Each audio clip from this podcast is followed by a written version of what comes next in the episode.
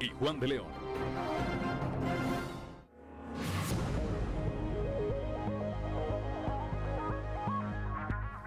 Ya son las 6 de la mañana, 6 de la mañana con 12 minutos. Claudiolina Morán, muy buenos días. Muy buenos días, Juan, y muy buenos días a toda la audiencia que nos acompaña a esta hora de la mañana. La temperatura en Saltillo 16 grados, Monclova 23, Piedras Negras 22, Torreón 21 grados, General Cepeda 16, Arteaga 15 grados, Ciudad Acuña 23 grados centígrados, Musquis 21, San Juan de Sabinas 22 grados, San Buenaventura 22 grados también, Cuatro Ciénegas 22 grados, Parras de la Fuente 16 y Ramos Arispe 17 grados centígrados. Pero si usted quiere conocer a detalle eh, el pronóstico del tiempo, vamos con nuestra compañera Angélica Acosta. El pronóstico del tiempo con Angélica Acosta.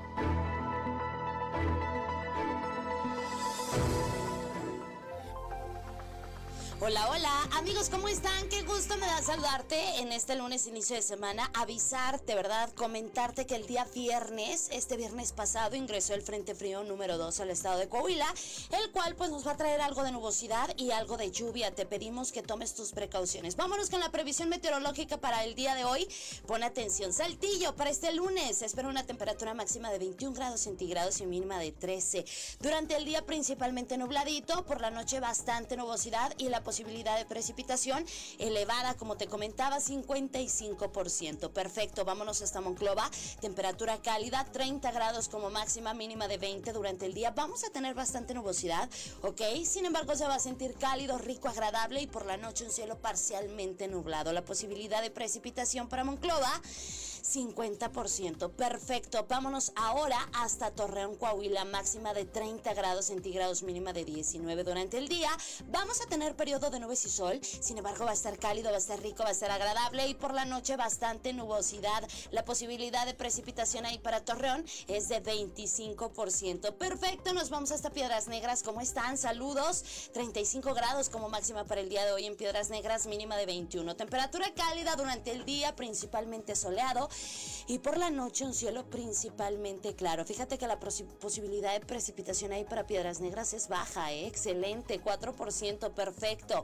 Ciudad Acuña también temperatura cálida, 34 grados como máxima para el inicio de, este, de esta semana. Mínima de 20 durante el día, parcialmente soleado, rico, cálido y por la noche parcialmente nublado. La posibilidad de precipitación, 25% ahí para Ciudad Acuña. Excelente. Y bueno, amigos, te comento que allá en Monterrey se espera una temperatura para este lunes de máxima 30 grados centígrados, mínima de 19. Durante el día principalmente nubladito, sin embargo, se va a sentir cálido.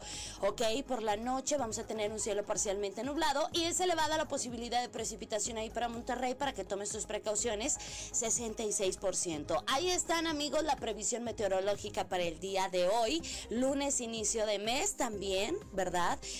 Inicio de semanita, échale muchas ganas y que tengas un maravilloso día. Muy buenos días. El pronóstico del tiempo con Angélica Acosta.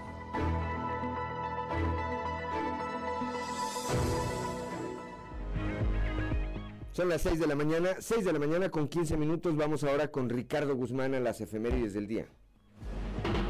1, 2, 3 o'clock, 4 o'clock, rock. ¿Quiere conocer qué ocurrió un día como hoy? Estas son las efemérides con Ricardo Guzmán.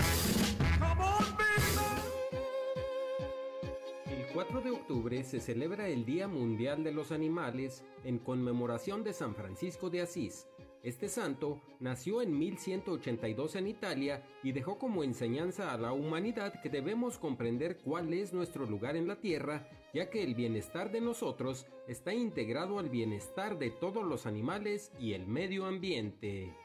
También, el 4 de octubre pero de 1857, el gobernador Santiago Vidaurri promulgó la Constitución Política del Estado Libre y Soberano de Nuevo León y Coahuila. Y un día como hoy, pero del 2001, el Congreso del Estado aprobó por unanimidad las reformas a la Constitución Política Estatal que amplían los periodos constitucionales de los ayuntamientos a cuatro años.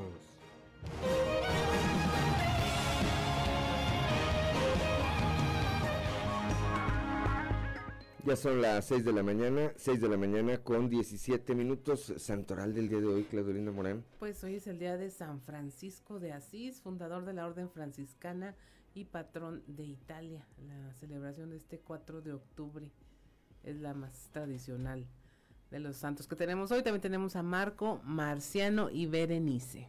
Muy bien, dicen que era el santo más chiquito, ¿verdad? Que era San Francisco. Ese fue un chiste. 6 de la mañana, 6 de la mañana con 17 minutos. Vamos ahora al mundo de los deportes con Noé Santoyo. Resumen Estadio con Noé Santoyo.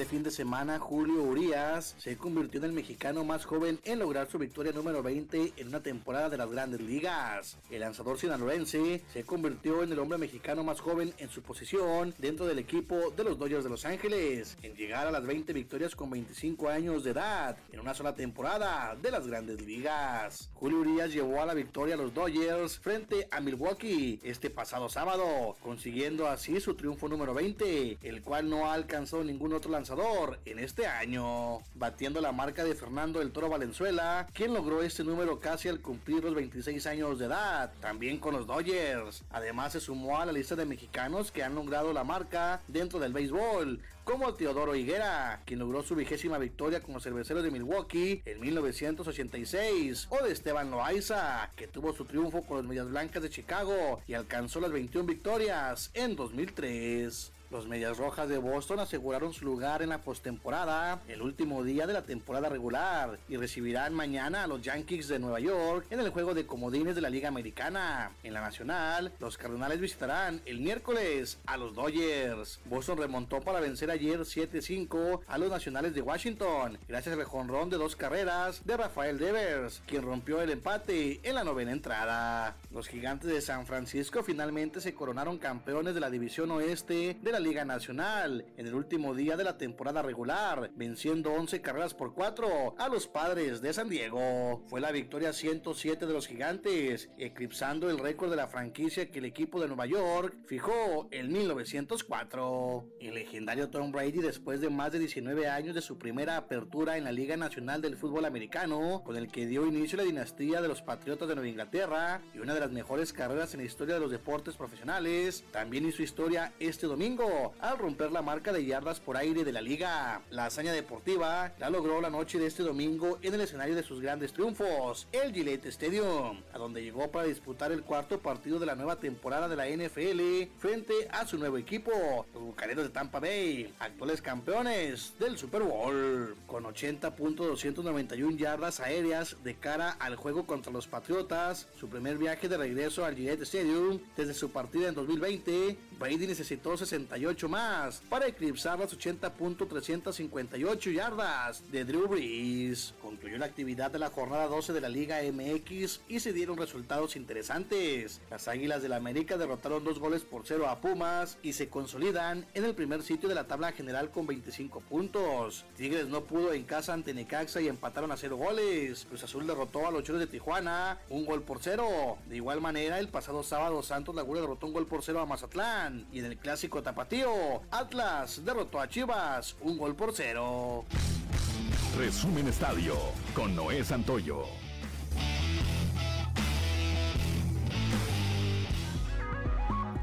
Ya son las 6 de la mañana, 6 de la mañana con 21 minutos estamos en Fuerte y Claro. Ya son las 6 de la mañana, 6 de la mañana con 25 minutos, Claudelina Morán, la cotización peso dólar. Este lunes 4 de octubre el tipo de cambio promedio del dólar en México es de 20 pesos con 39 centavos a la compra 20 con 14 a la venta 20 con 64 va para arriba. Muy bien, vamos ahora a un resumen de la información nacional. Se unen obispos a la marcha contra el aborto. En la Ciudad de México se realizó la marcha nacional a favor de la mujer y la vida, en donde los grupos pro vida montaron un templete y pusieron grandes pantallas para tomar aspectos de la movilización. Ahí se presentó el testimonio de un adolescente de 15 años y 38 semanas de gestación El ginecólogo Fernando NL realizó un ultrasonido en el escenario y se transmitieron las imágenes a través de las pantallas. Este es el baby shower más grande, dijo, dijeron las voceras de esta movilización cuyo hashtag fue Me late el corazón. Reconoce salud, 614 muertes más por COVID y una reducción del 21% en la epidemia. Desde el inicio de la pandemia, según sus registros, suman ya 278.590 fallecimientos y se tiene un registro de 3.6 millones de casos confirmados. Rinde protesta como gobernador de Nuevo León Samuel García en la ceremonia solemne bueno, se realizó en el Teatro de la Ciudad con más de 800 invitados, entre los que destacaron la secretaria de Economía Tatiana Cloutier y los gobernadores de Jalisco, Coahuila, Tamaulipas, Oaxaca, Yucatán, Hidalgo, Baja California y Sinaloa. En la Ciudad de México sentencian a un hombre y a su madre por trata de personas.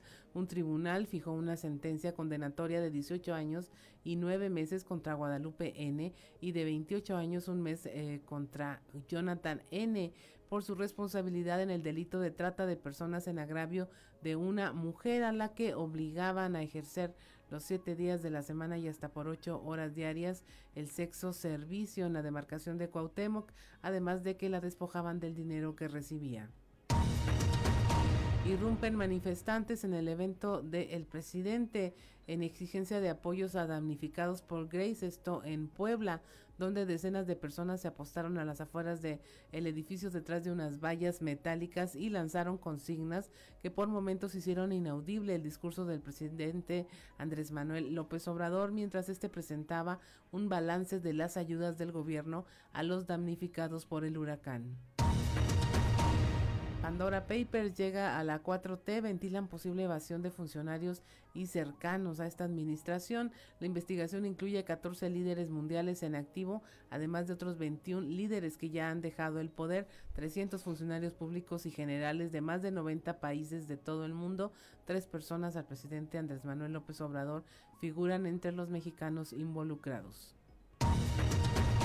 Y finalmente en San Juan del Río Querétaro están bajo el agua, desalojan a 11 colonias cercanas al río San Juan. Además, el desfogue de la presa Centenario y las lluvias hacen que la zona hotelera eh, se inunde de nuevo. Ya ahí, bueno, subió en, en Tequisquiapan 1.5 metros. Fueron seis los hoteles que resultaron con afectaciones. Y hasta aquí la información nacional. Ya son las 6 de la mañana, 6 de la mañana con 28 minutos. Gracias, Claudio Linda Morán. Vamos rápidamente a la portada del día de hoy de nuestro periódico Capital, que en su nota principal, pues destaca esta información que dio a conocer ayer el periódico español El País. Oculta Guadiana dinero en paraísos fiscales. Más adelante estaremos, estaremos hablando de este tema. También ayer aquí en la capital del estado marchan en favor de la vida. Piden no obligar a médicos a eh, interrumpir, interrumpir el embarazo. Tiene Coahuila ya tres monitores sísmicos. Esto lo señala el subsecretario de Protección Civil en el Estado, Francisco Martínez Ábalos. También en un momento más estaremos detallando esta información. Preocupa al sector privado de la región carbonífera que venga una ola de desempleo, particularmente en el sector, en el sector eh, maquilador. En la imagen principal, a través del programa Mi Forti Desayuno, el gobierno del estado de Coahuila, mediante el DIF Coahuila, distribuye alimentos en 1.104 escuelas, eh, escuelas perdón, que benefician, que benefician el eh, desempeño físico y mental de los niños. Esto lo va a conocer la señora Marcela, Marcela Gorgón. Eh, comerciantes populares reconocieron este fin de semana el trabajo que ha llevado a cabo durante estos casi cuatro años el alcalde de Saltillo, Manolo Jiménez Salinas. Al mismo tiempo, al mismo tiempo eh, reconocieron el apoyo que esta administración municipal les brindó durante la parte más álgida de la pandemia. 6 de la mañana, 6 de la mañana con 30 minutos. Vamos ahora a nuestra columna en los pasillos.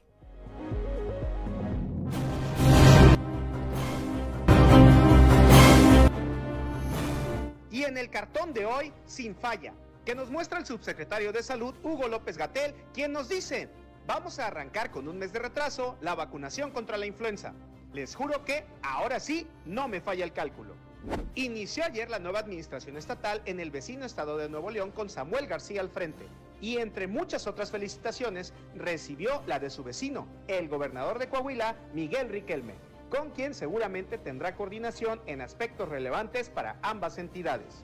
Pues más que su tercer informe de actividades, lo que atrajo la atención respecto al senador Armando Guadiana fue que su nombre apareciera entre los involucrados del llamado Pandora Papers, una investigación periodística del diario El País y que lo colocó junto a otros personajes señalados por ocultar fortunas en paraísos fiscales. Para este lunes, el también ex candidato a la alcaldía de Saltillo muy seguramente estará convocando a rueda de prensa para dar su versión de los hechos, porque al menos ayer dijo no haber leído aún el reportaje.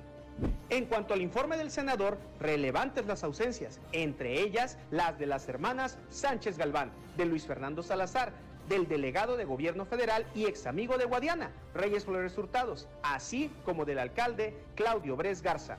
Entre los que así asistieron estuvo Lenin Pérez Rivera, al que todavía presentan como diputado federal, y José Ángel Pérez Hernández, al que no le alcanzó ni siquiera para que lo mencionaran entre los invitados especiales. Muy felicitado estuvo ayer el diputado local Chuma Montemayor, quien con motivo de su cumpleaños recibió cientos de parabienes de compañeros, amigos y familiares el legislador originario de Sabinas se ha convertido en uno de los personajes políticamente con mayor influencia en la región carbonífera. Y aunque falta mucho, hay quienes lo ven de regreso en la alcaldía que aún ocupa Temo Rodríguez y que en breve lo hará Diana Jaro.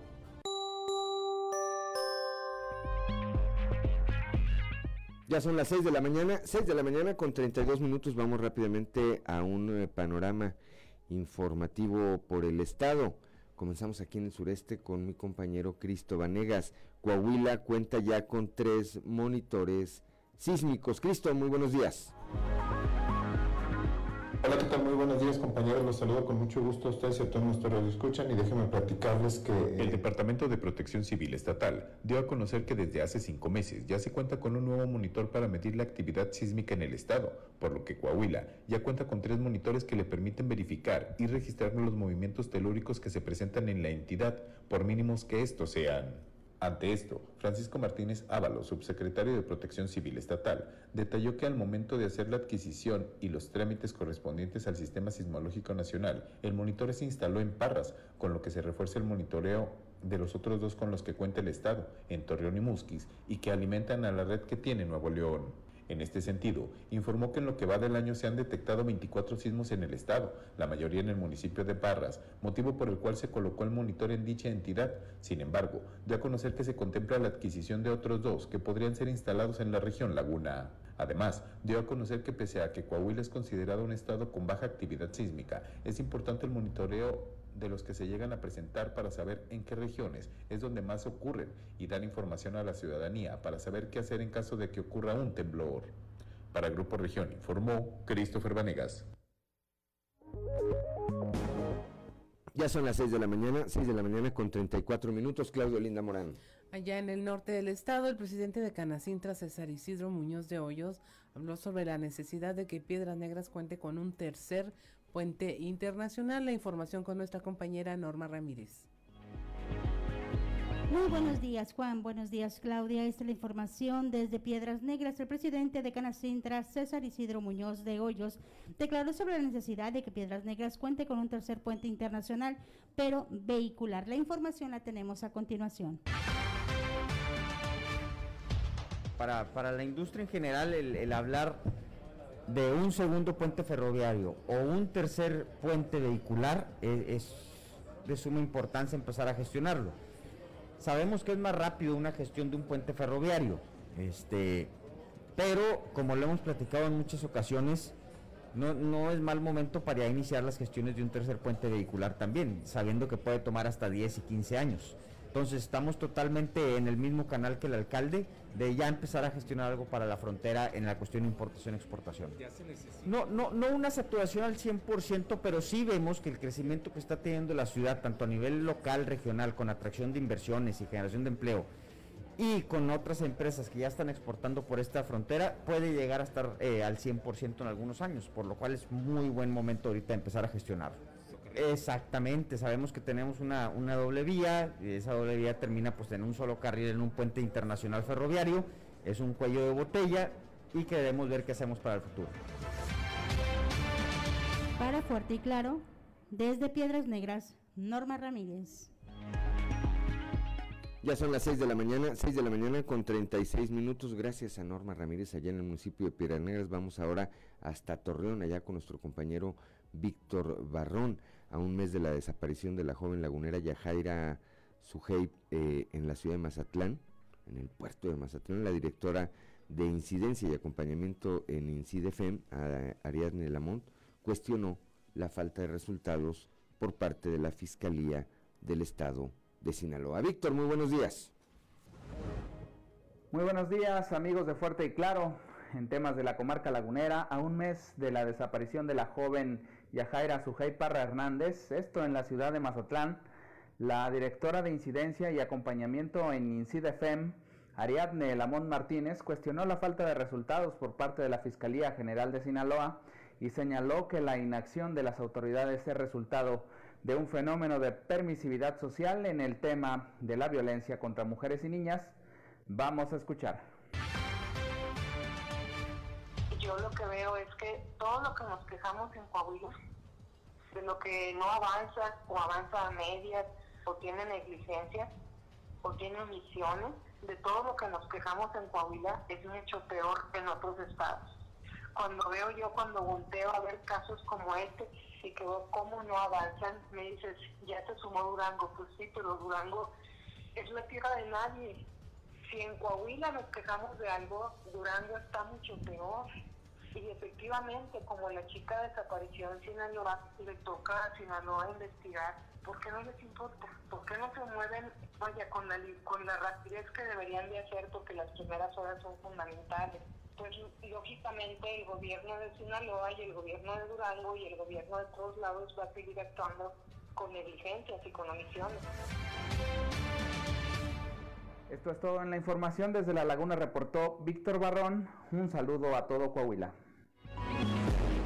Gracias, Víctor Barrón. Cuando son las 6 de la mañana con 38 minutos, Claudio Linda Morán. Allá en la región centro se presentó ante el juez al presunto responsable de intento de homicidio calificado y de herir de gravedad a Claudia Elena N. en un hecho registrado en Cuatro Ciénegas el pasado 24 de septiembre. La información a detalle con Guadalupe Pérez.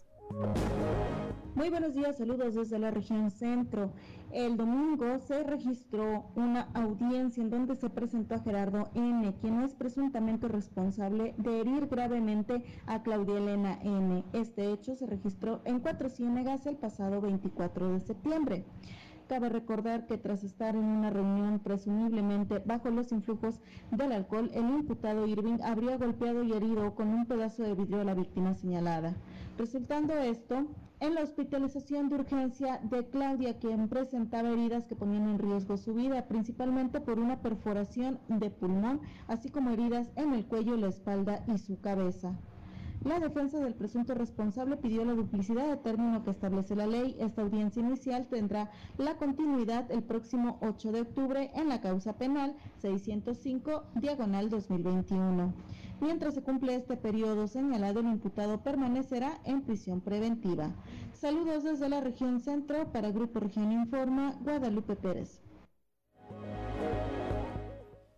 Ya son las 6 de la mañana 6 de la mañana con 39 eh, minutos y seguimos viendo, Claudelina Morán, primero este caso de Torreón, ahora este caso de Cuatro como eh, pues si continúan las agresiones a las mujeres y eh, de repente o eventualmente hay quienes cuestionan las autoridades.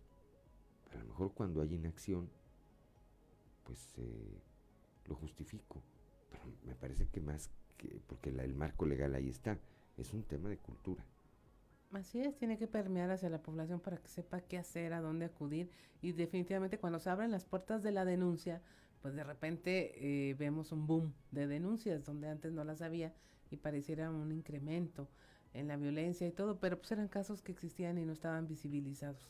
Ándale, ese, ese, ese, es el otro ángulo, ¿verdad? Son las 6 de la mañana, 6 de la mañana con 40 minutos. Estamos en Fuerte y Claro.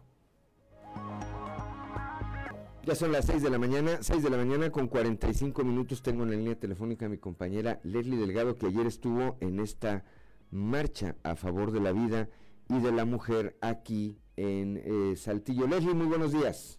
Hola, ¿qué tal, Lick? Muy buenos días. Te saludo con gusto en nuestro escuchas y quien nos sigue a través de redes sociales. Efectivamente, pues como había anunciado la conferencia del Episcopado Mexicano de esta convocatoria que realizaron a nivel nacional, Saltillo fue partícipe de esta marcha que inició la tarde de ayer domingo en Avenida Universidad, que recorrió todo el bulevar Venustiano Carranza y culminó en la Plaza Nueva Tlaxcala, donde participaron alrededor de 500 personas, entre ellos integrantes de la comunidad diocesana, y cabe destacar que se contó con la presencia del obispo de Saltillo, Monseñor Hilario González, y pues bueno, eh, esta marcha se hizo con motivo de, eh, pues de la despenalización del aborto aprobado por la Corte y que de alguna manera eh, la Iglesia Católica se ha involucrado en este sentido y que eh, pues para ellos esta acción pues, representó un motivo por el que se reunieron y por el que están pues apelando a que pues no se cometan las irrupciones del embarazo como hemos informado también en veces anteriores eh, pues que ellos han mostrado esta postura, que siempre van a estar a favor de la vida. Y también platicamos con el encargado de la Comisión de la Pastoral de Vida de la Diócesis de Saltillo, el presbítero Roberto Cumberland, quien nos comentó que van a estar realizando algunos retiros espirituales, unos retiros de reconciliación para las personas que están buscando eh, paz y que hayan estado involucradas en alguna irrupción del embarazo y vamos a escuchar lo que nos dijo. Lo que sí, lo que hemos estado trabajando últimamente, retiros para hombres o mujeres que, que estuvieran involucrados en aborto. Eh, y aquí no, todavía no, pero esperamos que fue, fue, fuimos un grupo de, de aquí, de, a, Irapuato, Guanajuato y hace poco a, Guadalajara. Y el retiro para los que han pasado por la aborto y están buscando tranquilidad y paz. Es, conversión y sanación. Sí, es, el objetivo del, retiro, pues, tener esta reconciliación con Dios, con uno mismo, hasta con su propio bebé, reconciliarse con su bebé. Uh, una experiencia muy bonita. Esperamos, digo, no muy, muy pronto, no, pero dentro de unos meses esperamos que, que podamos tener retiro aquí. A personas que están buscando Son las 6 de la mañana, 6 de la mañana con 48 minutos. Gracias Leslie Delgado por tu reporte. Muy buenos días. Al pendiente de la información, excelente día para todos. Bien, son las 6 de la mañana, 6 de la mañana con 48 minutos. Esta marcha fue pacífica, Claudia. Este, y yo, sin demeritar, por supuesto, lo que estén haciendo, que todo abona en la causa que, en la que, eh, por la que lo hacen, yo digo, bueno, ¿y por qué no lo hicieron antes? Tuvieron que esperar. Es. decir, todo este activismo que se está eh, despertando a partir de este tema, pues tuvo que surgir después de que la Suprema Corte de Justicia de la Nación emitió una resolución y no antes. Ya son las 6 de la mañana, 6 de la mañana con 48 eh, minutos. Vamos ahora con mi compañero Moisés Santiago Hernández allá en la región carbonífera, donde al sector privado le preocupa que venga un, una ola de desempleo en el sector maquilador. Moisés, muy buenos días. Hola, ¿qué tal Juan y Claudia? Muy buenos días. Es un placer saludarles desde la región carbonífera. Pues sí, efectivamente, como bien lo comentas, eh, es una preocupación que existe en la iniciativa privada debido a que hay una baja producción en las empresas de ramo de maquiladoras. Gregorio Garza Bagui, presidente de la Canaco de Sabinas, comentó que en realidad están preocupados de que exista una ola de desempleo. Bueno, sí es preocupante porque sabemos que las maquiladoras juegan un papel muy importante aquí en Sabinas, ¿verdad? Sobre todo por el nivel de empleo que tiene y la derrama económica que asumimos los salarios dejan aquí en la región. Entonces el, enterarnos por medios de comunicación, al cual pues muchos de ellos este, pues, han tenido problemas en cuanto a la producción se refiere, este, que en los próximos días pues van a tener este, momentos más críticos, pues es preocupante, ¿no? Entonces, este, hemos, hemos estado ya hablando de comunicación con ellos, a ver de qué manera podemos ayudar, ¿verdad? sobre todo pues para evitar que cualquier otra cosa pudiera suceder como viene siendo el desempleo, a lo mejor la falta de inversión aquí en Sabinas, ahorita es lo que más necesitamos, que los empleos que se tienen no desaparezcan, no, no, desocupen a la gente y sobre todo pues que siga habiendo más inversión de, los, de las maquiladoras que ya tenemos aquí, como es el caso de Trinity y el caso de Abomex, que como siempre han repuntado en lo que viene siendo las contrataciones del personal, ¿verdad? Y esperemos que que la problemática que tienen las otras maquiladoras pues sea solamente momentánea o pasajera y que en los próximos días pues ya encuentren una solución a los problemas que ellos tienen.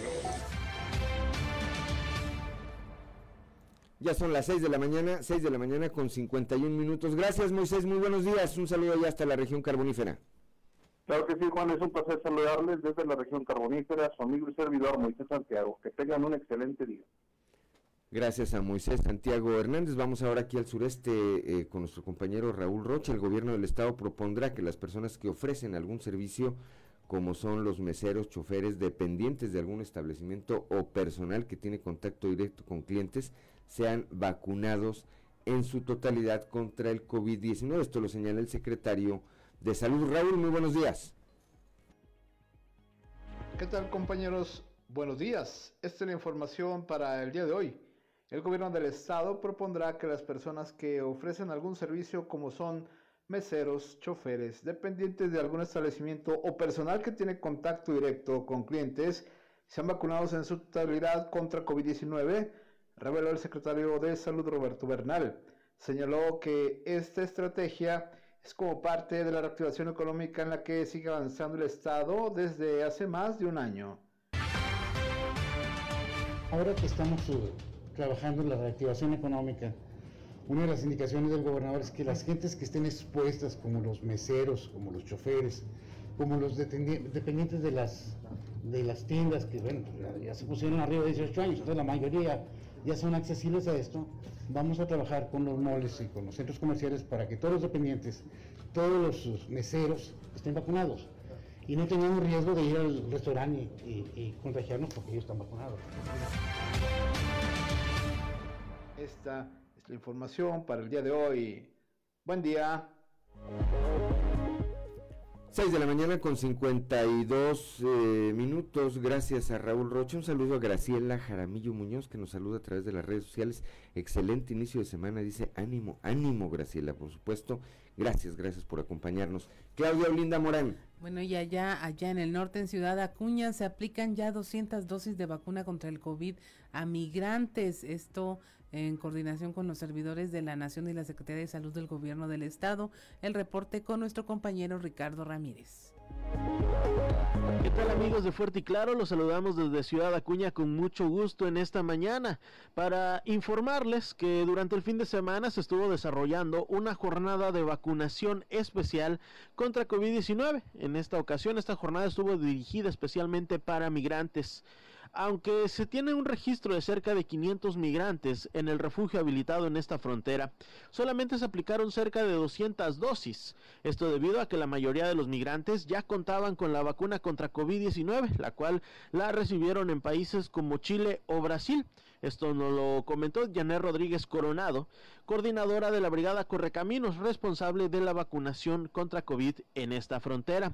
También nos mencionaba que, bueno, pues esta jornada especial se dio después de una petición especial realizada por el Instituto Nacional de Migración y obteniendo una respuesta bastante favorable por parte del gobierno federal. Así es, este, el día de hoy este, hemos venido aquí a aplicar la vacuna contra el COVID. Este, muchos de ellos este, ya vienen este, vacunados. Sí, el día de hoy se trajeron aquí 500 dosis que son de Pfizer, del biológico Pfizer, son, van a ser dos aplicaciones, de las cuales ahorita, hasta ahorita por el momento llevamos este, 156 dosis aplicadas. Desde Ciudad Acuña les informó Ricardo Ramírez.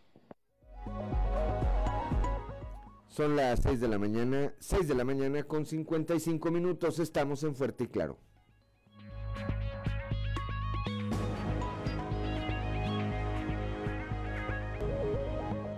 Son las 7 eh, de la mañana, 7 de la mañana en punto y como todos los lunes tengo la línea telefónica y le aprecio mucho la comunicación a mi amigo Rubén Aguilar Valenzuela. Rubén, muy buenos días. Buen día, Juan, buen día quien nos escucha. Pues en esta ocasión mi comentario es sobre el mito, la falsedad de México como, país de, migrantes. Eh, a lo largo de los últimos 60, 70, 80 años, eh, nos hemos declarado que somos un país de acogida de los migrantes, que eh, México siempre está con los brazos abiertos a la migración. Y por la vía de la realidad de los hechos, México, el total de su población, eh, apenas entre el 0.60 y 0.84 es de migrantes. Somos uno de los países del mundo con menor eh, composición de migración de su población.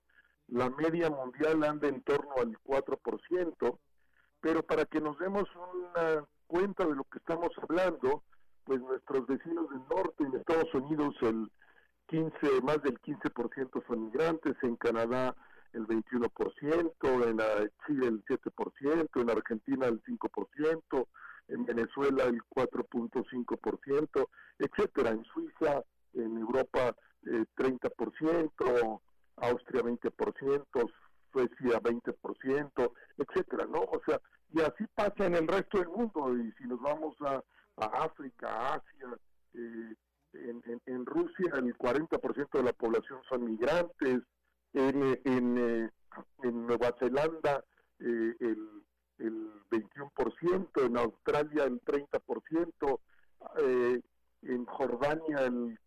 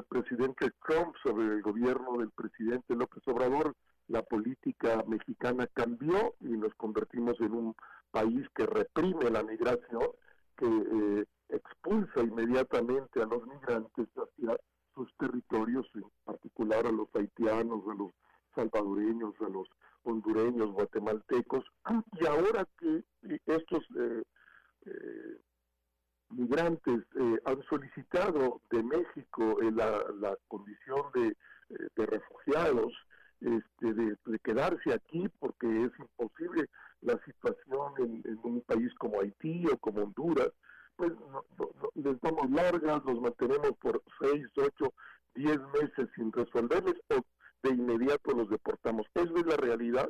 Vivimos de un mito respecto a nuestra idea de país de acogida y eh, nos negamos a los eh, migrantes pobres realmente necesitados y si son de piel oscura, si son de piel negra, doblemente nos negamos, este Juan, lo que revela nuestra realidad. cifras no mienten, eh, Rubén. Ahí ese, esos indicadores que nos aportas, pues nos, nos dan eh, o nos ponen de manera muy clara en el sitio en el que estamos en este aspecto. Y por otro lado, que a mí me parece muy importante, sí, durante muchos años eh, creo que nos pudimos o nos creímos esta fama de que éramos un país que acogía la migración porque existía esa política pues de dejarlos pasar con rumbo al llamado sueño americano. En los últimos eh, años, en los últimos meses, a partir precisamente de esa pues instrucción, de esa política eh, dictada por el entonces presidente Trump, pues y que se mantiene, hemos visto recientemente escenas terribles de cómo los a estos migrantes, a estos otros migrantes a los que te refieres a los migrantes pobres, pues cómo los agentes de migración a patadas, a toletazos allá en la frontera sur en eh, Tapachula, Chiapas, eh, tratan de contenerlos eh, aun y cuando en muchos de los casos llevaban niños, llevaban personas adultos mayores y me parece que esta, estas imágenes también pues contribuyen a poner en claro cuál es la política en ese sentido en este momento del gobierno de la Cuarta Transformación, Rubén. Así es, eh, Juan, y por una, una, Guardia Nacional que se ha convertido en una migra, nosotros en un país que hemos expulsado, que hemos sido expulsor neto de migrantes desde la Revolución Mexicana, hay eh, cerca de 10 millones de gente nacida en México eh, sin papeles en Estados Unidos, si a eso añadimos pues los que sí tienen papeles y los de origen mexicano, estamos hablando de una población de 28, 30 millones de migrantes en Estados Unidos,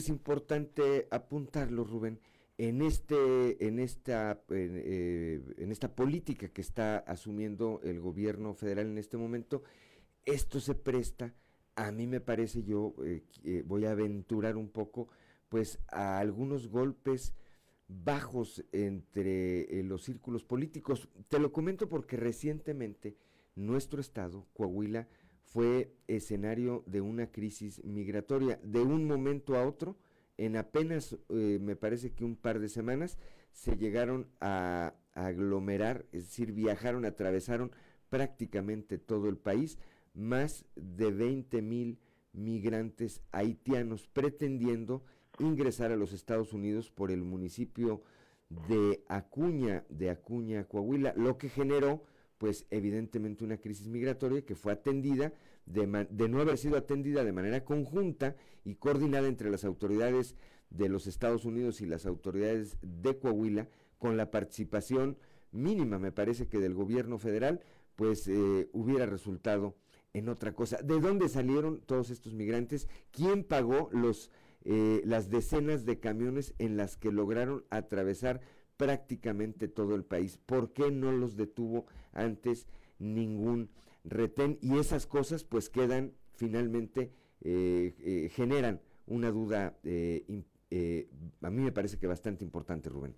Pues seguramente como tú, como tú lo planteas y, habría que analizar qué es lo que ocurrió en ese caso particular al que haces mención y la implicación que eh, sabemos ocurrió en, en, en, en, la frontera mexicana entre Acuña y del Río y los problemas con estos haitianos, este, pero al final nos está diciendo, además de los problemas que puede haber y si hubo intenciones políticas o no, que tenemos una un objetivo problema que yo pienso que la economía mexicana está en condiciones de asumir migrantes, de que nos abramos realmente y nos convirtamos como un país moderno, como, como todos estos que acabo de citar, que nos ubiquemos en la media mundial de por lo menos el 4% de nuestra población de migrantes, que nos enriquezcamos con nueva cultura, con otras visiones del mundo, eh, que, que, que, que realmente seamos consecuentes de,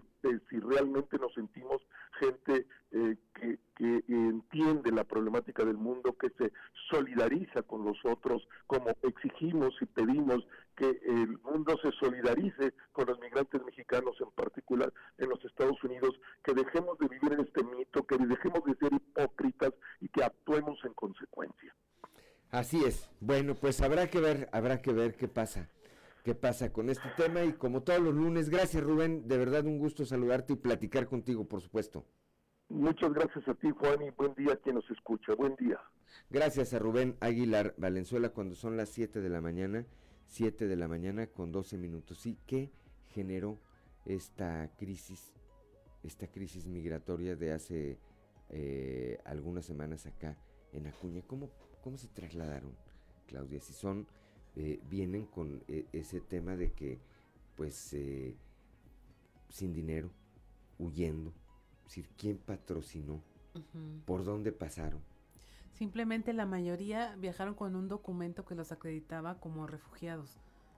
O sea, fueron miles y miles de documentos expedidos por la Secretaría de Relaciones Exteriores donde diste la calidad de refugiado. Entonces, era totalmente previsible y era un, tema que simplemente se mantuvo oculto hasta que estalló justo en, en, la, en el borde de la frontera norte. Así es, son las 7 de la mañana, 7 de la mañana con 13 minutos. Claudio Linda Morán. Bueno, pues esta mañana me da mucho gusto platicar con la maestra Dalia Reyes. Ella es coordinadora de la especialidad en periodismo de la Universidad Autónoma de Coahuila.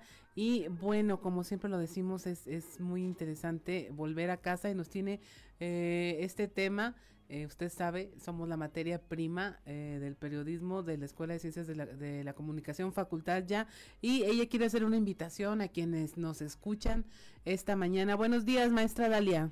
Hola, hola, ¿qué tal? ¿Cómo están todos? No sabes qué gusto me da saludarlos y es cierto, me encanta que vuelvan a casa. Cuéntanos, maestra, ¿qué hay para todos estos eh, profesionales del periodismo que tú conoces y escuchas y ves todos los días? Pues ya teníamos la buena noticia de la especialidad en periodismo que ya está en su cuarta generación y ahora agregamos una nueva modalidad que es la de diplomado que eh, abre las puertas para todos los colegas, sea que hayan o no terminado su licenciatura, eh, si no tienen tiempo para estar durante todo un año haciendo la especialidad en periodismo, eh, son seis meses nada más del diplomado y además que está abierto todo el año cada inicio de mes se pueden escribir al diplomado. Maestra, nosotros te agradecemos que nos hayas elegido aquí, mi compañero Juan de León eh, es, bueno, un amante de eh, hablar con todos nuestros colegas periodistas, tenemos mucha comunicación con todos los compañeros. La invitación a través de ti es para actualizarse, capacitarse, que nos puedas explicar un poquito de, de por qué la importancia de esto a toda nuestra audiencia de hacer un periodismo responsable. Sí, cómo no. Y bueno, un saludo a Juan de León, que fuimos compañeros. Yo sé que él lleva tinta en la sangre. Bueno, ya no se dice tinta, será toner, oye, ¿qué será? Porque ya, ya no escribimos a máquina. Pero el, el actualizarnos, sobre todo en, en las eh, ciencias sociales, que durante esta pandemia nos dieron un empujón para caminar, no para caminar, sino para correr en, las formas de cobertura, en la diversidad de medios y de herramientas definitivamente que necesitamos estar en constante interacción con quienes están dedicados a un área específica del periodismo y que necesitamos que nos lo vengan a decir en poco tiempo y en pocas palabras. Yo creo que eh, tú, como todos los egresados de nuestras tres generaciones, han visto el cambio en su productividad, en la calidad y en la versatilidad con que pueden hacer la cobertura, pero sobre todo los alcances creo que en el periodismo no nos queda más que estarnos capacitando todos los días. Así es, maestra eh, Dalia Reyes. ¿Cuándo, dónde se pueden inscribir, dónde pueden conseguir información acerca de estas, estos diplomados? Para el diplomado, en cualquier momento nos pueden llamar, pueden llamar a la escuela, que es 844-417-0062 o al WhatsApp, que es el de una servidora, 844-122-5799. Y con gusto les decimos cuáles son los ocho módulos de donde pueden elegir su diplomado. El diplomado consta de cuatro módulos. Cada módulo tiene una duración de seis semanas, entre cinco y seis semanas. Y hay ocho de la especialidad y de ahí pueden elegir. Cada mes se abre inscripción para diplomado. Ahora que tenemos los casos de quien por alguna razón no puede hacer la especialidad como tal, pero le interesan los ocho módulos, pues entonces hace dos diplomas. ¿Algún ejemplo de qué podemos encontrar? Como no, ahorita, por ejemplo, acabamos de abrir periodismo con ética que lo imparte el doctor Gerardo Albarrán, que es defensor de audiencias a nivel nacional e internacional. Luego viene fotoperiodismo con Jacob García Maza, que es corresponsal fotográfico de Reuters y después vienen los periodismos especializados, que este semestre toca periodismo político con el muy famosísimo a nivel nacional Rogelio Hernández, un señorón del periodismo político. Ah, ahora lo que decías tú es es tiempo de decir más en menos tiempo. Eh, ese es un reto para todos los comunicadores, para todos los que generan contenidos.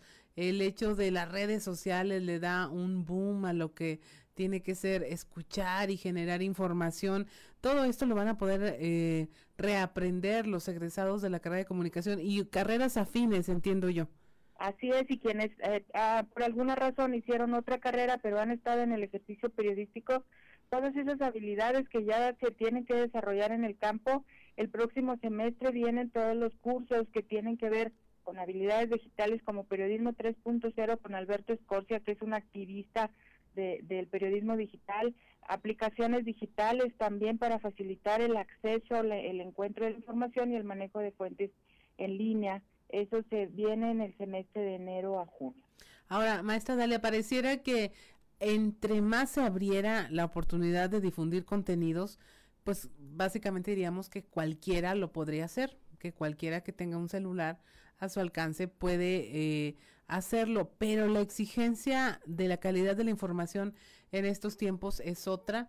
Eh, la gente, eh, aquí siempre se lo decimos, compare la información, tome decisiones informadas, vea qué le dice una plataforma, vea qué le dice otra. Entonces se hace imperante la profesionalización de esta tarea que es comunicar. Así es, de hecho todos podemos publicar, pero no todos podemos, no todos estamos comunicando, mucho menos todos informamos con lo que ponemos en las redes, en los muros. Y yo creo que sería excelente hacer luego una mesa, un conversatorio con quienes como tú ya pasaron por esta experiencia de, la especialidad, más su propia experiencia en campo, para que vean eh, la diferencia, para que se hable de esa diferencia entre el publicar e informar. Eso sería esencial. Así es, bueno, se vuelve uno hasta prudente, diría yo, con lo que va a publicar en redes sociales. Ese tendría que ser el punto de partida. Pues muchas gracias, maestra Dalia Reyes, por haber conversado con nosotros esta mañana. Eh, si nos repites nada más los mecanismos donde se puede acceder a esta información, e incluso como audiencia, si a usted le interesa el tema, vaya, pregunte, porque es importante también saber discernir entre qué le están dando, de qué se está alimentando en cuanto a contenidos. Sí, tienes toda la razón. Tenemos alumnos que no son periodistas, pero están interesados en el manejo de la información o bien en la divulgación de alguna especialidad que ellos tengan. Con gusto, repito, tenemos el Facebook, especialidad en periodismo, que aunque se llama especialidad en periodismo, ahí también viene la información del diplomado. Y los teléfonos 844-417-0062 o el WhatsApp 844-122-5799. Pues muchas gracias, maestra Dalia, que tengas un excelente inicio de semana. Me encantó saludarlos y que les vaya muy bien. Son las 7 de la mañana con 20 minutos, estamos en Fuerte y Claro, regresamos.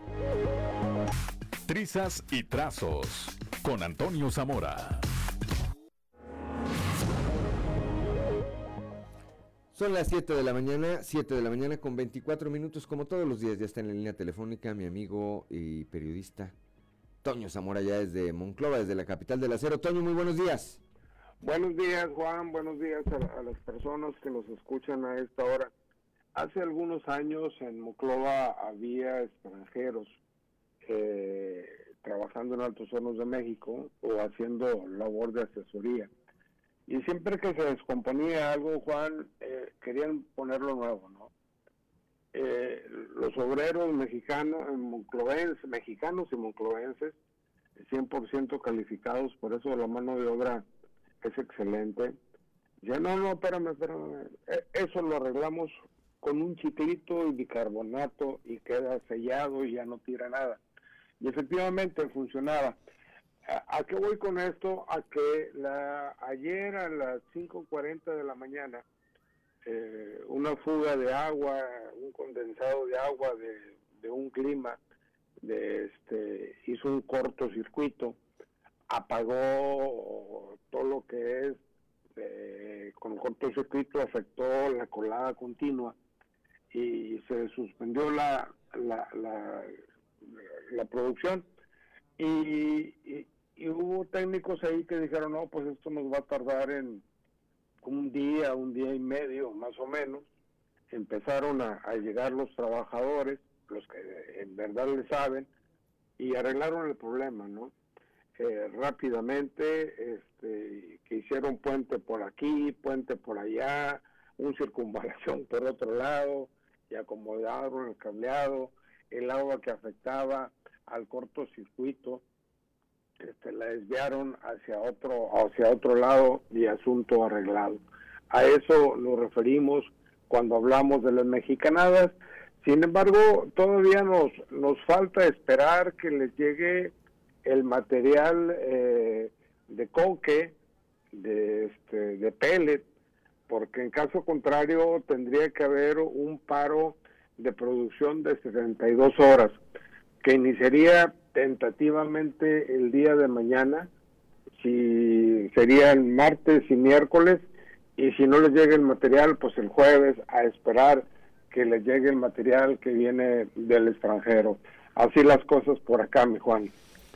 Sí, pues esto a lo que te refieres, Toño, de eh, el ingenio del eh, mexicano, que tenemos esa fama, por un lado, pues sí nos ayuda a resolver cosas, e, evidentemente, pero lo otro, pues es que si hay que hacer cosas de fondo, pues hay que hacerlas también, porque también a causa de muchas de estas eh, soluciones temporales, es que luego se generan problemas eh, eh, mayores. Y en una, en una empresa como en este momento le ocurre a Altos Hornos, que requiere ahorita, que requiere ahorita que no le falle nada, pues me parece, me parece que deberán ponerle toda la atención a temas de esta naturaleza.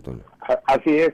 Y, a propósito de mexicanadas, si tienen ustedes algún, alguna fuga en su tanque de que surte de agua a, su casa y hay alguna fuguita, le vamos a decir una mexicanada. Con la loca, con bicarbonato de sodio y no vuelve a haber fugas. Esa es una mexicanada buena, mejor. Muy bien, pues ese consejo además es gratis de parte de todos. además es gratis. Tome nota. Gracias, Toño. Como, como, como todos los días, platicaremos el día de mañana, Dios mediante.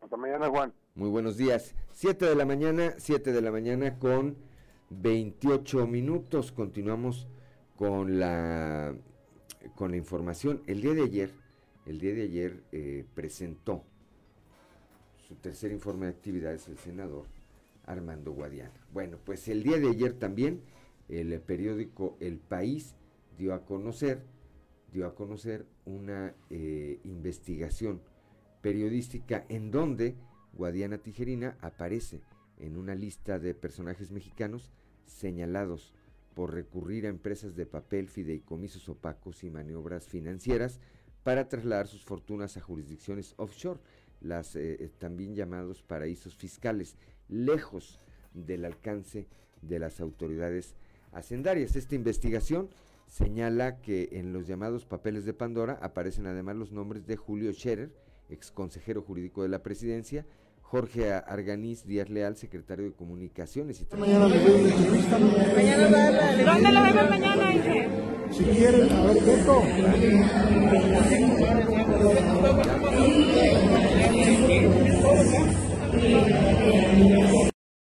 Textual lo que publicó El País.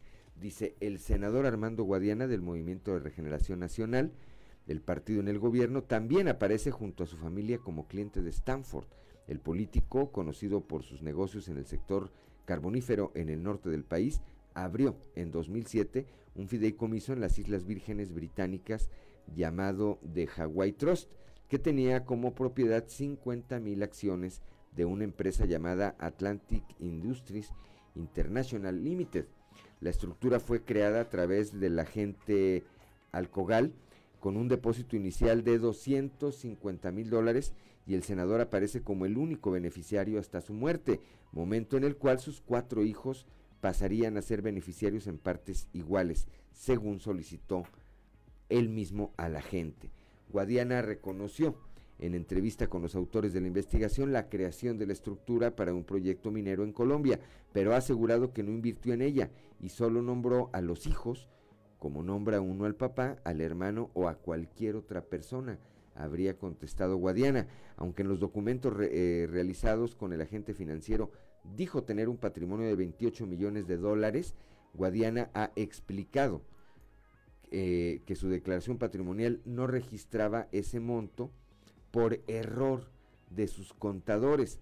Me atonté, habría dicho el senador, en el asunto de la Declaranet, dijo en referencia al sitio web donde realizan eh, declaraciones patrimoniales los funcionarios públicos. Es decir, esta, esta, este monto, este monto económico no aparece, no apareció en la declaración patrimonial de Guadiana como senador de la República.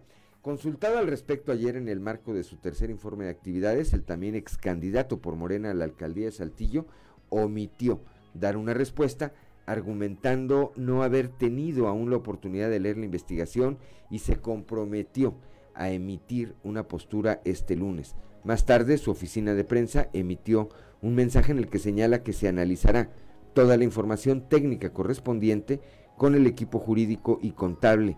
Una vez que se realice este ejercicio, dice este comunicado, con todo gusto se emitirá una postura oficial. Ayer que fue eh, cuestionado con respecto a este tema, esto fue lo que dijo el senador Guadiana.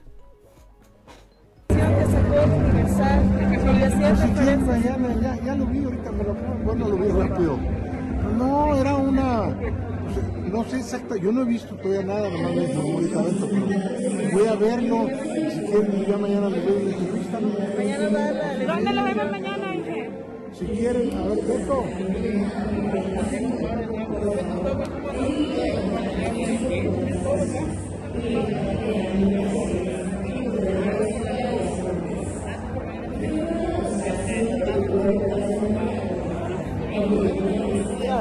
Mañana les aviso.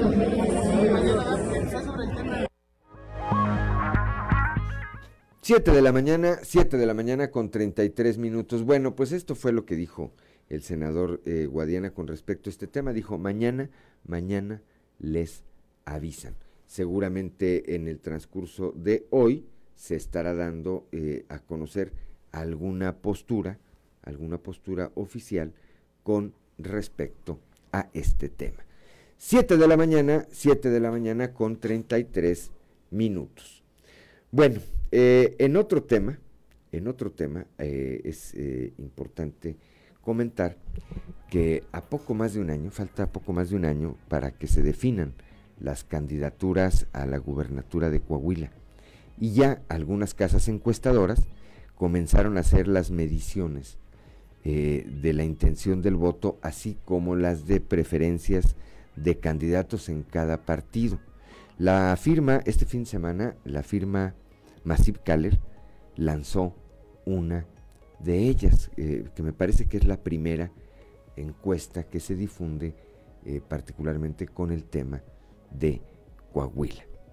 Ahí eh, aparecen estas gráficas en, las que el PRI lleva una ventaja muy marcada para conservar la gubernatura del Estado. Esto, pues evidentemente, aparece como un factor preponderante y los buenos resultados de la administración de Miguel Riquelme. En segundo lugar aparece Morena y el PAN, el Partido de Acción Nacional, aparece como la tercera fuerza política. En los resultados de posibles candidatos por partido, el actual alcalde de Saltillo, Manolo Jiménez, se consolida como el candidato natural del PRI. Actualmente, y de acuerdo a esta medición, Jiménez Salinas está por encima de su más cercano eh, competidor al interior de su partido por más de 24 puntos. Y se trata de Eduardo Olmos, que aparece ahí en esta medición por partido, repito, aparece Manolo Jiménez con 36.1% de las preferencias entre los priistas y luego aparece Eduardo Olmos con el 12.1%. 12.8%. Jericó Abramo aparece con el 11.9%. Chema Fraustro con el 10.3%. Roman Alberto Cepeda con el 9.2%. Y luego ya hay una caída hasta Hilda, Flores con el 3.4%. Verónica Martínez con el 2.7%. Estos son eh, como aparecen por, por partido. En esta primera medición también eh, está, me parece que está muy clara, está muy clara eh, quiénes ocupan los, eh, las preferencias en los otros partidos. Por el Partido Acción Nacional aparece Guillermo Anaya como el candidato más posicionado de esta fuerza política y por Morena Armando Guadiana. En ese análisis de cruce de perfiles, queda claro que eh, al competir entre ellos, Manolo Jiménez ganaría con una buena ventaja sobre el resto de los perfiles. Y ante una eventual alianza entre el PRI y el PAN, Morena quedaría, pero muy, muy por debajo de esta alianza. Los números que arroja hasta este momento este, esta encuesta de preferencias son para el PRI hay el 33.1% de la intención del voto. Para Morena, el 23.3%. Y para el Partido Acción Nacional, el 16.6%. Ahí están. En el caso de Morena, repetimos, los, los eh, aspirantes mejor posicionados pues, son Armando Guadiana, Luis Fernando Salazar, Javier Guerrero, Claudio Bres, Hortensia Sánchez, es la más baja con un 18.9%. Me llama la atención, no, con un 7.5%, perdón, me llama la atención que en esta medición pues ni siquiera aparezca, ni siquiera aparezca Reyes Flores Hurtado, que hoy es delegado del gobierno federal aquí en Coahuila y a quien se considera pues uno de los, uno de los eh, competidores o uno de los aspirantes eh, pues que eh, pretenden estar en esta elección constitucional. Son las 7 de la mañana, 7 de la mañana con 38 minutos. Claudio Linda Morán. Pues continuamos con la información a través del programa Mi Forti Desayuno. El gobierno del estado a través del DIF Coahuila distribuye alimentos en 1.104 escuelas, lo que optimiza el desempeño físico y mental de las niñas y los niños coahuilenses. Esto lo destacó Marcela Gorgón, presidenta honoraria del DIF Coahuila, quien resaltó también que fortalecer la nutrición de niñas y niños es fundamental para impulsar su desarrollo y mejorar su aprendizaje. En muchos casos, dice, los insumos que reciben nuestras niñas y niños que forman parte de este programa constituyen su principal alimento del día, por lo que durante la pandemia por COVID-19 se ajustó el método de entrega de los mismos para garantizar que sigan contando con este beneficio. Marcela Gorgón indicó que a través de los comités de participación social, en coordinación con las autoridades educativas y los ayuntamientos, se preparan paquetes alimentarios que son entregados a los padres de familia para que en casa puedan prepararles diversos alimentos a sus hijos. Para ello, el DIF estatal capacitó a maestros y padres de familia sobre la implementación de los protocolos necesarios para la operación de los programas alimentarios en los centros escolares y en este sentido reconoció la participación de escuelas y padres para organizarse y conformar los pequeños paquetes con diversos alimentos que contienen los insumos para distribuirlos entre los alumnos. Estos paquetes contienen fruta fresca, verduras, cereales integrales, tortillas de maíz y alimentos de origen animal, así como leche, galletas nutritivas y frutos secos. En este programa destacó se brinda el acceso de la niñez en edad escolar a alimentos saludables y nutritivos diseñados con base en criterios de calidad nutricional y acompañados de acciones de orientación alimentaria. Son las 7 de la mañana, 7 de la mañana con 40 minutos. Estamos en Fuerte y Claro. Son las 7 de la mañana, 7 de la mañana con 44 minutos. Vamos ahora con Alberto Borman y algo que vale la pena leer.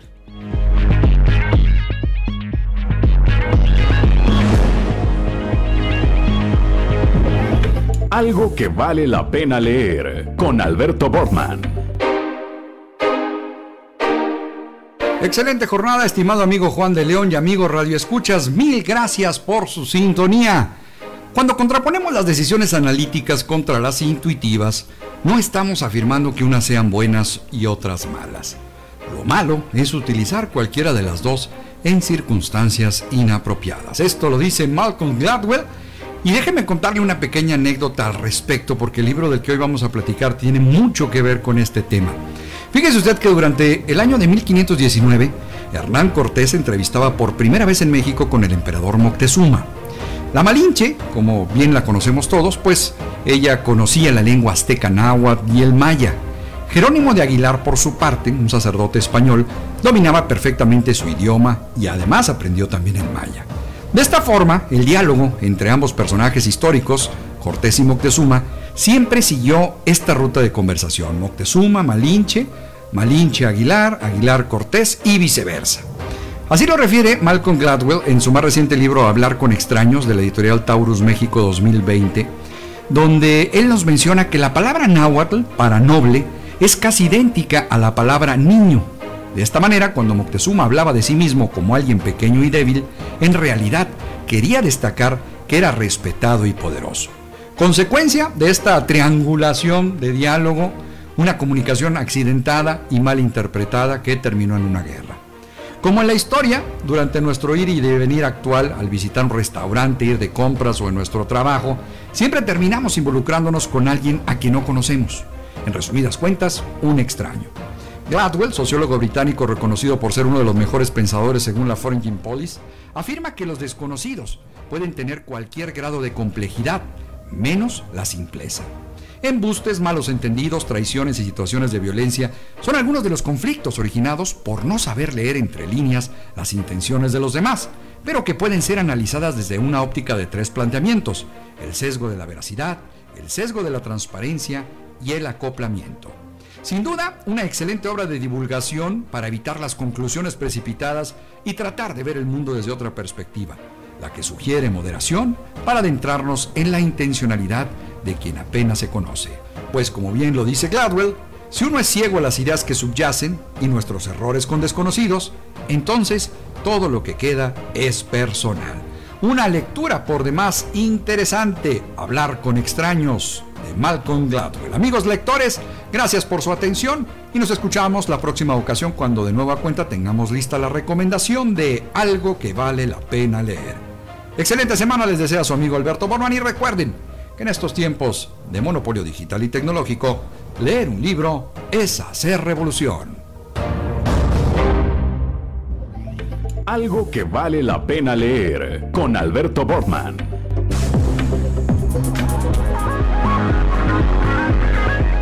Son las 7 de la mañana, 7 de la mañana con 48 minutos. Gracias Alberto Bortman y vamos ahora con Pedro Fuentes Reina y la otra versión. La impresa y en la página Bienvenidos a la otra versión. Bienvenidos los organismos del sector privado o las Pedro Fuentes. Los organismos del sector privado o las cámaras empresariales, CAC, Canadevi, Canacintra, Canaco, la Asociación de Administración de Recursos Humanos, la Unión de Organismos Empresariales de la Región Sureste, la Copamex, la Asociación de Industriales y Empresarios de Ramos Arispe y el Centro Cívico de las Instituciones han hecho sus esfuerzos para participar en el desarrollo de la comunidad. No siempre con éxito, porque muchos de ellos se involucran en la política aldeana, pero hablaremos extensamente en nuestra colaboración impresa y en la página de Capital Coahuila. Pero hablaremos de tres proyectos importantes que han tratado de desarrollar los gobiernos estatal junto con los municipios, que es el programa 2030, que era planear el desarrollo de la región para el 2030. Era la zona económica estratégica de desarrollo y el COPERES, que trató también, de, todavía anda haciendo esfuerzos por ello. Muchas gracias por su atención.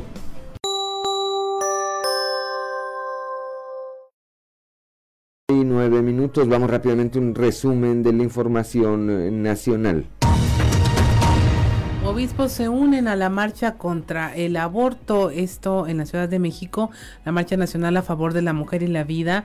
Eh, ahí los grupos Pro Vida montaron un templete en el Ángel de la Independencia pusieron grandes pantallas para mostrar aspectos de la movilización. También presentaron el testimonio de un adolescente de 15 años con 38 semanas de gestación. Hicieron un ultrasonido en el escenario y se transmitieron las imágenes a través de las pantallas. Las voceras de este movimiento eh, dijeron que era el baby shower más grande. El hashtag de la movilización fue Me late el corazón. Reconoce salud 614 muertes más por COVID-19 y una reducción del 21% en la epidemia. La Secretaría de Salud reconoció estas muertes, con lo que se suman ya 278.590 fallecimientos. En las últimas 24 horas se sumaron 7.300 nuevos casos, con lo que se tiene un registro de 3.6 millones de casos confirmados desde el inicio de la pandemia. Samuel García rinde protesta como gobernador de Nuevo León. Esto ocurrió en el Teatro de la Ciudad, ubicado en el centro de Monterrey, con la presencia de más de 800 invitados, entre los que destacaron la Secretaría de Economía, la Secretaria de Economía Tatiana Cloutier y los gobernadores de Jalisco, Coahuila, Tamaulipas, Oaxaca, Yucatán, Hidalgo, Baja California y Sinaloa. En la Ciudad de México sentencian a un hombre y su madre por eh, trata de personas. Se trata de Guadalupe N y de Jonathan N. Esto por su responsabilidad en el delito de trata de personas en agravio de una mujer a la que obligaban a ejercer la prostitución los siete días de la semana y hasta por ocho horas diarias. se quedaban además con su dinero. Fueron sentenciados ya a 18 años y nueve meses en contra de Guadalupe N y 28 años en contra de Jonathan N. Y finalmente manifestantes irrumpen en el evento del presidente de la República en exigencia de apoyos a damnificados por Grace. Esto en Puebla, decenas de personas se apostaron en las afueras del el edificio donde se encontraba detrás de unas vallas metálicas y lanzaron consignas que por momentos hicieron inaudible el discurso del presidente mientras este presentaba precisamente el balance de ayudas del gobierno federal a los damnificados por Grace que dejó 11 muertos en México entre el 21 y el 22 de agosto. Y hasta aquí la información nacional. Gracias, Claudio Linda Morán. Cuando son las 7 de la mañana con 52 minutos, vamos al show de los famosos con Amber Lozano. El show de los famosos con Amberly Lozano. Lorenzo Méndez se deslinda de Ninel Conde. Lorenzo Méndez aclara que su relación con Ninel Conde es únicamente profesional y agregó que no opina sobre los problemas personales de la cantante. El ex vocalista de la original band de Limón es el encargado de la gira de Ninel en centros nocturnos, restaurantes y bares en Estados Unidos y aseguró que su relación con ella se reduce únicamente a su actividad profesional y no se interesa por los problemas personales que el artista ha enfrentado últimamente. Lorenzo indicó que se mantiene al margen de todo lo que se diga acerca de los líos legales de Larry Ramos, esposo de Ninel Conde, quien está acusado de fraude por 22 millones de dólares y que actualmente se encuentra prófugo.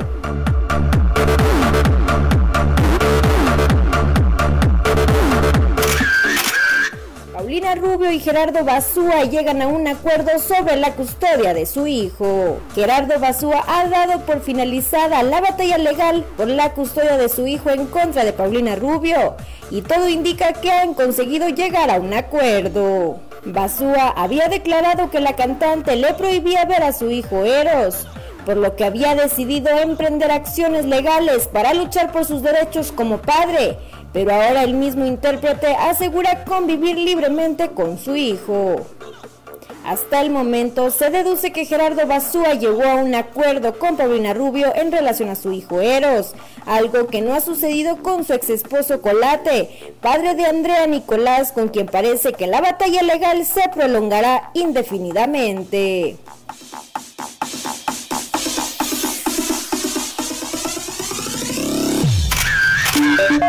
Reportó para Grupo Región Amberly Lozano. 7 de la mañana, 7 de la mañana con 55 minutos. Ya nos vamos esta mañana de lunes. Gracias, gracias por eh, acompañarnos a lo largo de estas dos horas, desde las 6 hasta las 8 de la mañana. No se vaya en un momento más. Región, región informa en eh, las diferentes frecuencias de Grupo Región en todo el territorio del estado.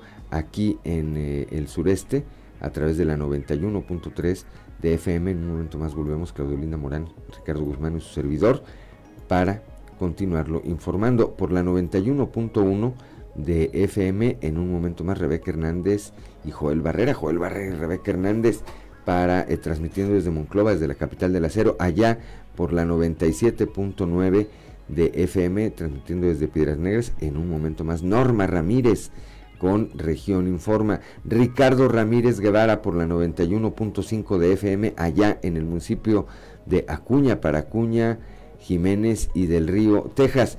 Y en la región lagunera por la 103.5 de FM. En un momento más, Sergio Peinberg con Región Informa. Aquí, gracias como siempre en la producción a Ricardo Guzmán, en los controles a Ricardo López a Cristian Rodríguez y Ociel Reyes, Ociel Reyes y Cristian Rodríguez, que hacen posible la transmisión de este espacio a través de las redes sociales, a Claudia Olinda Morán, como siempre, por su acompañamiento, pero sobre todo a usted que nos distingue con el favor de su atención. Le recuerdo que Región Informa es un espacio informativo de Grupo Región, que fuerte y claro, perdón, es un espacio informativo de Grupo Región, bajo la dirección general de David Aguillón Rosales. Yo soy Juan de León y le deseo que tenga usted un excelente inicio de semana.